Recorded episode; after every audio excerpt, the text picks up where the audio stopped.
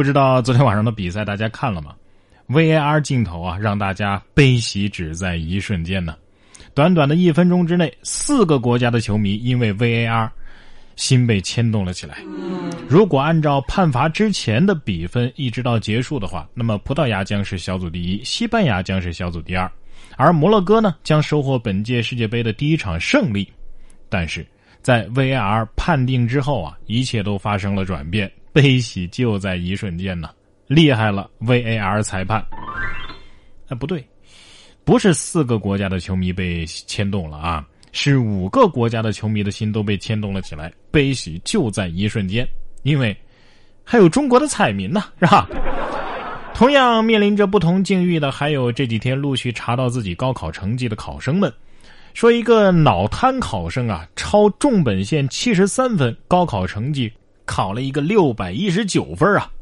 二十二号的晚上，高考成绩揭晓了。四川泸州的脑瘫理科生马红阳总分考了一个六百一十九，其中语文考了九十九，数学一百三，英语一百三十八，理综二百五十二，超出了理科重本线七十三分呢。全程淡定的马红阳表示：“啊，分数虽然说在预估的范围之内，但是他对这个语文成绩啊，其实并不满意。是不是年年都有这样的新闻来打击我啊？” 和他比，我才是属于脑子有问题的那种吧。说自己是智障，我觉得都抬举自己了。我可能是脑残了。我对不起社会，对不起家人，对不起我这个健全的身体啊。还是大学毕业生的水平啊，跟我比较接近啊。你看这个高校毕业生在校长面前尬舞，还显得有点可爱。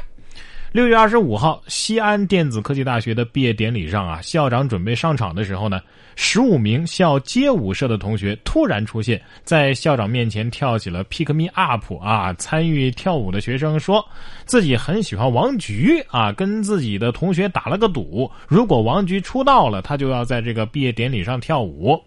虽然说王菊最终没有能够出道啊，但是他还是决定跳舞。所以关人家王菊什么事儿？我看你就是想跳舞而已，好吧？恭喜小胖子 C 位毕业。哎，所以你看啊，胖子跳舞也不能减肥呀，只能变成灵活的胖子。所以你看，这个同寝室的四个女生减肥就全失败了。入学相约减肥，毕业呢，都胖了十多斤。六月二十一号，上海财经大学在外滩举行了亮灯仪式，庆祝毕业。有这么一个女生寝室的女生啊，回忆起自己的大学生活，最难忘的就是一起在寝室自拍，最遗憾的是相约一起减肥，但是全寝室没一个成功的，大家都胖了十几斤。没错呀，所谓的朋友就是在彼此减肥的路上做绊脚石嘛。世界上根本就没有什么相约减肥的友情，只有相约去小卖部啊，小卖部去吗？不去，我请你。那走走走，哎，这样的友情。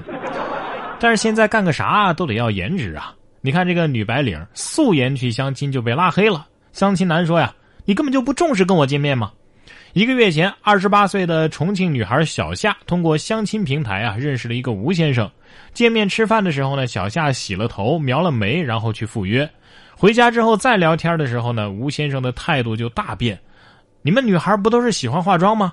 你为什么什么也没抹呀？我觉得你根本就不重视。”啊，于是呢就把小夏给拉黑了，所以这头算是白洗了，是吧？眉也白描了。哎，你化妆的话，他说你不真诚啊；你不化妆吧，他说你不尊重。这个故事告诉我们，单身的人总是各有各的本事，凭自己的本事单身。哎，不是，等会儿啊，相亲女就可以因为相亲男穿个特步啊什么的就把人给拉黑，相亲男凭什么就不能因为相亲女素颜给拉黑他呢？啊？对呀。所以啊。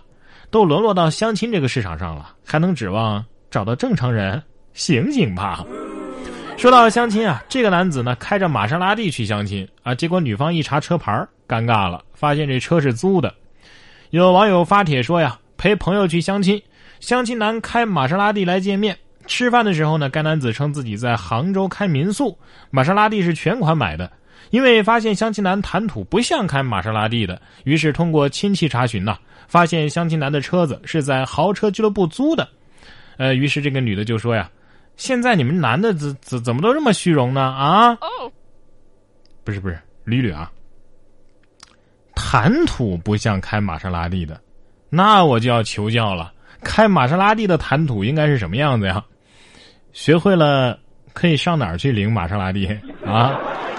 不要玛莎拉蒂，我能换个不锈钢盆不？其实啊，一般真正的有钱的人呐，都很低调啊。拿我来说吧，平时我都是骑着自行车上班，可是谁又知道我家里还有一辆电瓶车呢？冉哥说新闻，新闻脱口秀。哎，反正我就是这么低调啊。但是呢，有的该低调的人呢，他又不低调啊！不知道为什么这些人总喜欢去看演唱会。周杰伦晋升新逃犯克星了，演唱会前又逮一个，抓他的时候他还说：“哎呀，能不能让我看完演唱会再再把我关进去啊？”六月二十二号的上午，福建福州民警在宾馆查询当中啊，抓获了一名逃犯何某和他的女朋友啊，都是周杰伦的歌迷啊，在派出所呢向何某央求。能不能让我看了演唱会再把我关进去？四年前啊，曾经有一名逃犯整容去看周杰伦的演唱会啊，被抓的时候也说：“哎呀，我已经很满足了，已经看了演唱会了。”哎，逃犯是不是这么说的？能不能给我一首歌的时间？哎，周杰伦不是说自己小时候的偶像是张学友吗？看来这是真的。告诉大家吧，其实他们呢就是警察在娱乐圈的卧底，开演唱会没完成抓人业绩，他都不好意思说。所以问题来了。怎么逃犯的生活都比我精彩呢？啊！别说逃犯了，看完下面这个新闻，我觉得真的是我连狗都不如。杭州的一个宠物游泳池火了，狗狗在这里边游一次泳，你知道多少钱吗？二百零八块啊！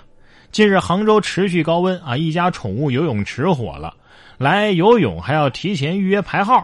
宠物店内四十平米的半玻璃式的恒温净化游泳池，设置了浅水区和深水区，安装有净水系统。每天还有专人打捞这个游泳池当中的杂物啊，还有狗狗的毛啊。